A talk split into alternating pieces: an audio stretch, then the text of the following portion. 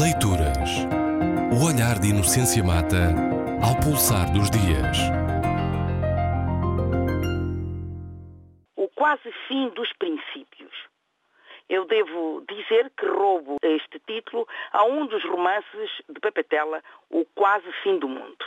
Pode dizer-se terem dois factos marcados a semana jornalística em Portugal.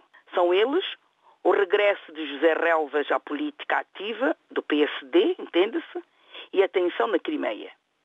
Ambos os assuntos são deprimentes a todos os títulos, tanto para os portugueses, independentemente eh, de serem do PSD, quanto para os europeus, independentemente do seu pendor ideológico.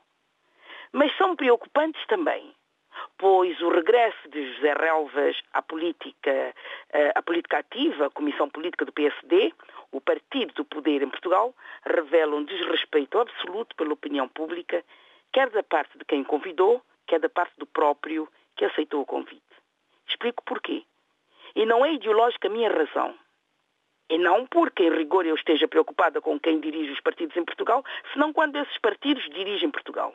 A minha razão é estritamente ética e tem a ver com os deveres da elite, no caso, elite política qualquer elite, grupo privilegiado em qualquer área da sociedade, deve ter a consciência de que, quer queira, quer não, é exigida a referência nessa área, de onde vêm os modelos que impulsionam a dinâmica positiva dessa área. Isto é, as elites, já o disse uma vez e repito, têm responsabilidades.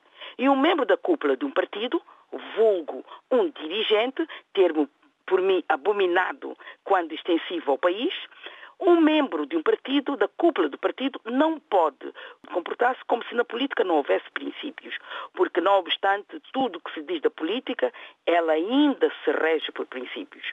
O sinal que foi dado aos jovens que se sentem atraídos pela atividade da política partidária é que tudo vale a pena. A mentira, o chico espertismo, o vale tudo, desde que se chega a amigo do chefe ou desde que se seja alguém a quem o chefe deve favores.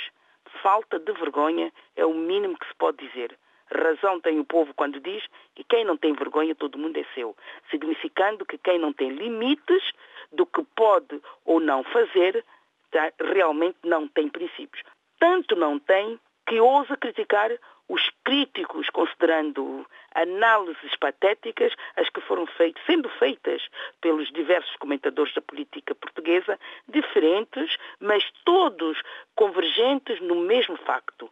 O que é que mudou nos últimos seis meses, pouco mais do que isso, para que quem se demitiu com o estrondo da falta de força anímica se sentir fortalecido para regressar? O segundo assunto é mais abrangente, não dizendo respeito apenas aos portugueses ou aos europeus.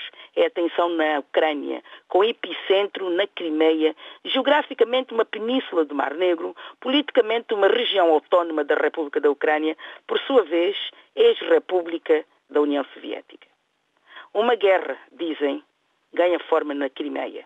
E todo o Ocidente, com os Estados Unidos à cabeça e John Kerry, o secretário de Estado norte-americano, a liderar a, a inventivação da ação da Rússia na Crimeia.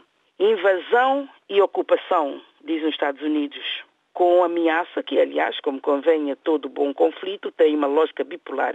Portanto, com, com ameaças de ambas as partes. Invasão e ocupação acusam os Estados Unidos à Rússia, que recusa consideração, afirmando tratar-se de uma ação para proteger os seus cidadãos. John Kerry acusa a Rússia de estar isolada, situação que, ameaçou, poderá acentuar-se com o isolamento econômico. Ora, desde quando o isolamento é motivo de inibição para uma potência fazer o que quer?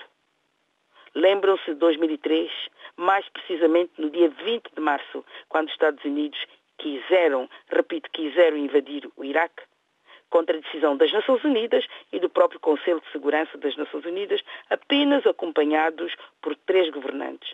Tony Blair, ex-potência colonizadora que perdeu a guerra contra os Estados Unidos no século XVIII, guerra pela independência, José Maria Aznar e Durão Barroso, que este devia pensar, na altura que isso iria assegurar a presença ad eterno dos americanos na base das lajes. Os Estados Unidos estavam completamente isolados. Mas isso inibiu-os? Não. A razão evocada foi legítima defesa preventiva, lembra-se? para que Saddam Hussein não pudesse fazer uso das supostas armas químicas que supostamente possuía. Hoje, a razão da Rússia é igual. Defender as pessoas que se encontram na Ucrânia, que têm a cultura russa, é uma missão humanitária, diz Putin. Não podemos ficar indiferentes se elas são perseguidas e mortas. Fim de citação. Qual é a diferença? Nenhuma. Mas já adivinha uma pergunta fatal, porque apresenta ela a questão deste modo. Estará a apoiar a ação da Rússia? Claro que não. Simplesmente quero chegar a este ponto. Por que, que os Estados Unidos invadiram o Iraque? Porque puderam. E por que, que a Rússia invade a Crimeia? Porque pode. E isto leva-me à conclusão de que estou plenamente convencida de que não vai haver, que não vai haver guerra nenhuma. São demasiado poderosos para se confrontarem. Mais facilmente os ucranianos começarão a matar-se uns aos outros do que aqueles dois entrarem em guerra. Só se forem loucos. Leituras. O olhar de Inocência Mata ao pulsar dos dias.